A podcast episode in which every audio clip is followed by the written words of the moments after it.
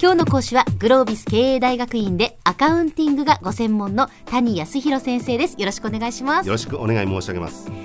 えー先生から今お話しいただいているのはアカウンティングの世界というのは6つの大陸からなっていると。はいでまあ、アカウンティングその会計を世界地図になぞらえてそれを6つに分けて大陸ごとにですね会計のお話をしていただいているんですがそうですね今日はどういうお話になるんでしょうか、はい、えー、今あーコンハブさんに言っていただいたようにアカウンティングは6つの大陸ですで今回はその中の第4大陸管理会計についてお話しさせてくださいはいこれは企業内において経営を改善するために用いられるアカウンティングですうーんこの六大大陸の中のどこに位置づけられるんでしょうか。はいアカウンティングマップの、えー縦切りでは意思決定に該当します、はい横切りでは内部会計に該当します、うんそして縦と横が交わるところにこの管理会計は位置していますええ一言で言えば企業内部の利害関係者具体的には経営トップを中心とする経営陣の意思決定に貢献する会計領域と考えてくださいうーん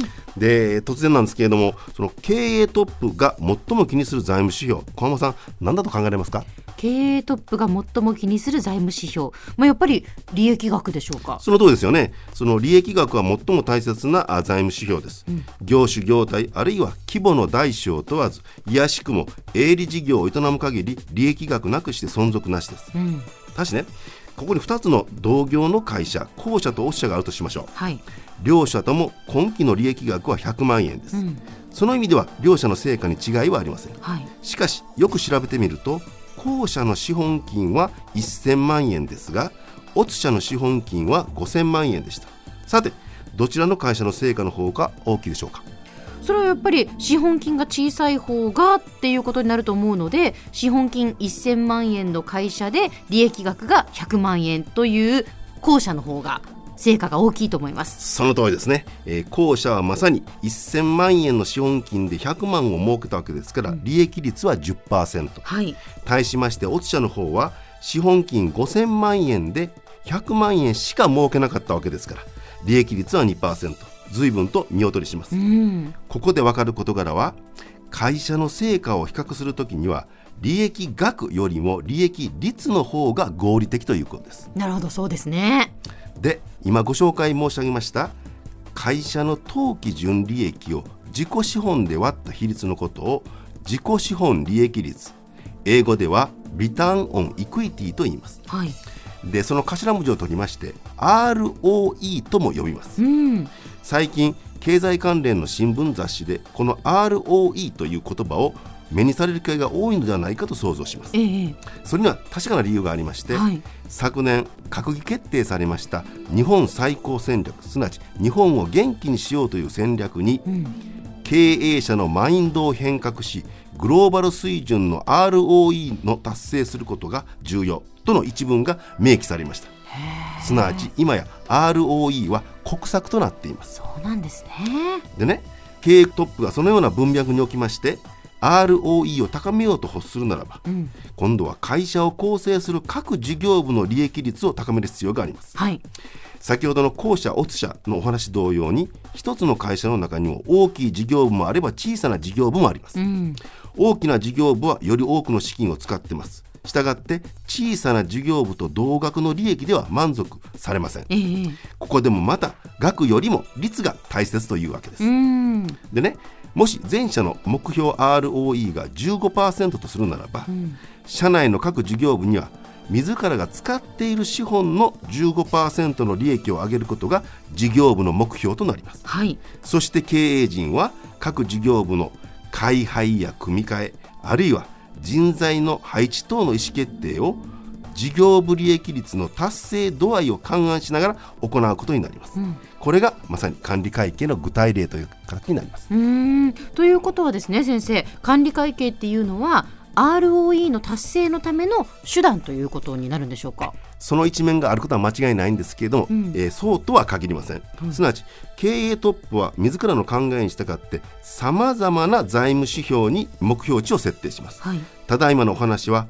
ROE を目標値としたケースの一例としてご紹介しましたええ、でね ROE というのは当期純利益を分子に自己資本を分母に持ってきて算定されますはい、当期純利益というのはいわば株主が配当でもらえるお金ですうん、対しまして自己資本というのは株主が出したお金です、ええすなわち ROE というのは株主が自らの持ち分に対していくらの果実を受け取ることができるかといういわば株主の視点からの財務指標といえますなるほど ROE というのはその意味では株主の視点から企業の効率的運営を図るという意味では有意義なんですけれども、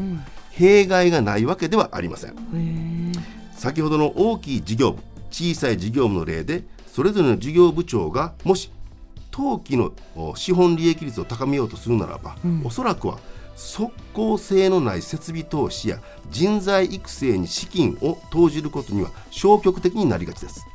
だってそうしますと分母は増えますけれども分子は必ずしも増えとは限らないそうですすねると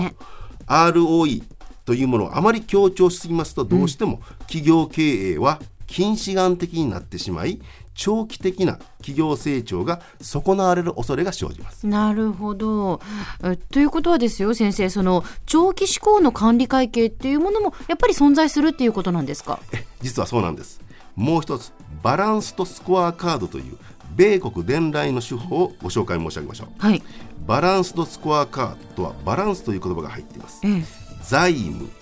顧客業務プロセス学習と成長の4つの視点から多角的に企業の業績を評価しようとする管理会計の手法すなわちここでは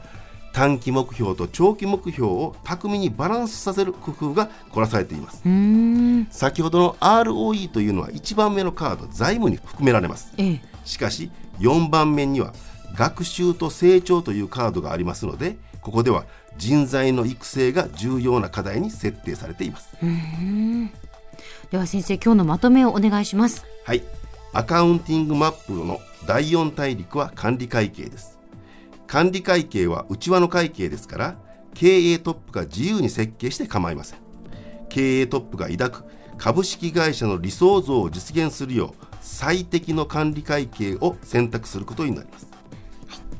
今日の講師はグロービス経営大学院でアカウンティングがご専門の谷康弘先生でしたどうもありがとうございましたどうもありがとうございました